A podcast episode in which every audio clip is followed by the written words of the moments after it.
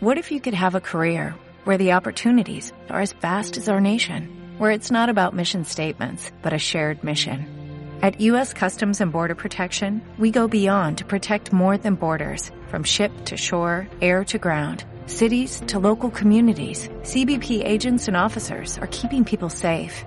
Join U.S. Customs and Border Protection and go beyond for something far greater than yourself.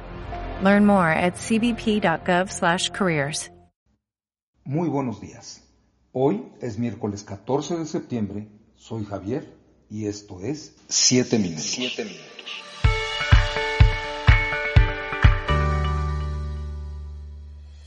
Los Salmos 12 y 14 nos muestran que no hay novedad alguna en los sucesos de nuestros días.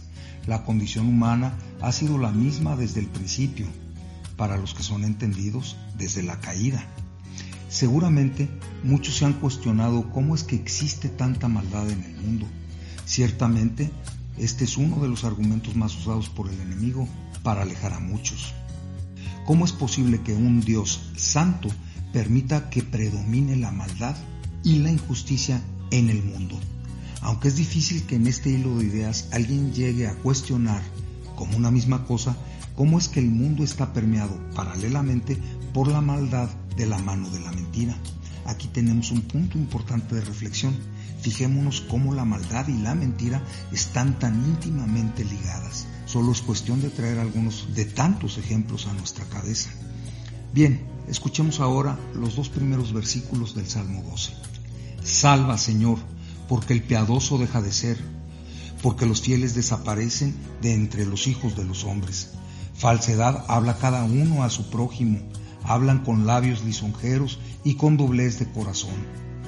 Paradójicamente a esta condición humana, sabemos muy bien que la vida de cada ser humano es tan valiosa para nuestro Dios que ni siquiera una vida dedicada a la oración y a hacer buenas obras bastaría para pagar el precio por los pecados cometidos. Es precisamente en esta última frase donde encontramos la clave, el porqué de esta condición. El ser humano está acostumbrado a vivir constantemente con el pecado. Pero, ¿qué es el pecado? El pecado es la falta, la transgresión, el quebrantamiento de la ley de Dios.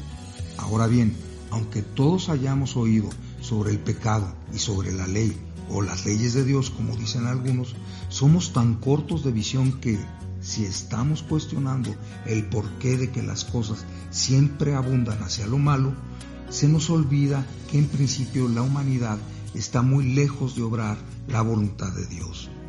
Después de todo, el hecho de cuestionar a Dios, o si Dios es, no puede ser otra cosa que la comprobación irrefutable de que poseemos libre albedrío, es decir, que no respondemos de manera condicionada ni aún ante Dios mismo, por lo que tenemos la más absoluta y total responsabilidad sobre nuestros actos. Al leer el Salmo 14 encontraremos que en realidad no es del agrado de Dios que el ser humano le dé la espalda a Él y a sus preceptos. Escuchemos lo que nos dicen los primeros cuatro versículos de este Salmo. Dice el necio en su corazón, no hay Dios. Todos se han corrompido, han cometido hechos abominables, no hay quien haga el bien. El Señor ha mirado desde los cielos sobre los hijos de los hombres para ver si hay alguien que entienda alguien que busque a Dios. Sin embargo, todos se han desviado, a una se han corrompido. No hay quien haga lo bueno, no hay ni siquiera uno. Para todos aquellos que, cuestionando o negando a Dios, les llegue este mensaje, recuerden que no se puede culpar a quien, según sea, o no existe, o no se le obedece en absoluto. Para todos mis hermanos y hermanas en la fe, sin importar denominación, recordemos que nuestro Dios Altísimo preparó buenas obras de antemano para que abundásemos en ellas. Efesios 2.10. Por lo tanto les digo, sea su vida ejemplo a los demás, sean ejemplo de que el conocimiento de Cristo da fruto y el primero y fundamental son vidas renovadas, vidas que, a pesar de nuestras muchas limitaciones y reconocidas miserias, por la fuerza de la perseverancia y la paciencia, dan testimonio de que el corazón humano que es tocado por Dios nunca volverá a ser el mismo que antes. Para aquellos que no han conocido a Dios y al Evangelio de Cristo, que nos llama al arrepentimiento para el perdón de pecados mediante su obra, es buen tiempo para que sepan, como nos lo advierten estos mismos salmos, nadie quedará impune. El versículo 4 del Salmo 12 nos dice, a los que han dicho, con nuestra lengua prevaleceremos, nuestros labios nos defienden, ¿quién es Señor sobre nosotros?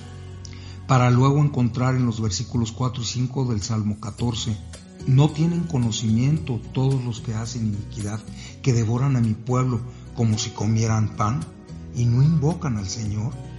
Allí estarán temblando de miedo, pues Dios está con la generación justa. El Apocalipsis, por otra parte, revelará el corazón de todo hombre. En el capítulo 21 encontramos, el que venciere heredará todas las cosas y yo seré su Dios y él será mi hijo.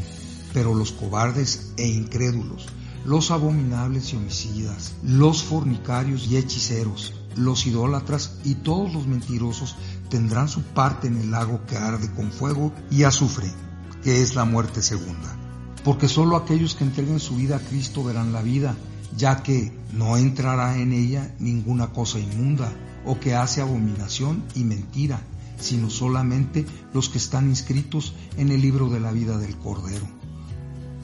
Por tanto, yo les digo, despertemos, hoy es un buen día, los creyentes no miremos atrás en todo lo posible, sino avancemos a lo que está por delante, prosigamos a la meta, al premio del supremo llamamiento de Dios en Cristo Jesús.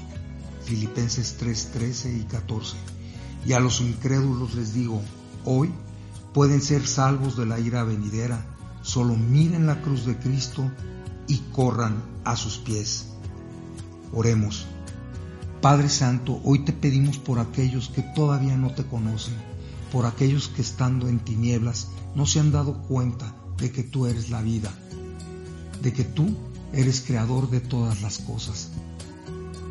Alabamos tu santo nombre y lo hacemos en el nombre de tu Hijo amado, nuestro Señor y Salvador Jesucristo. Amén. Dios los bendiga a todos.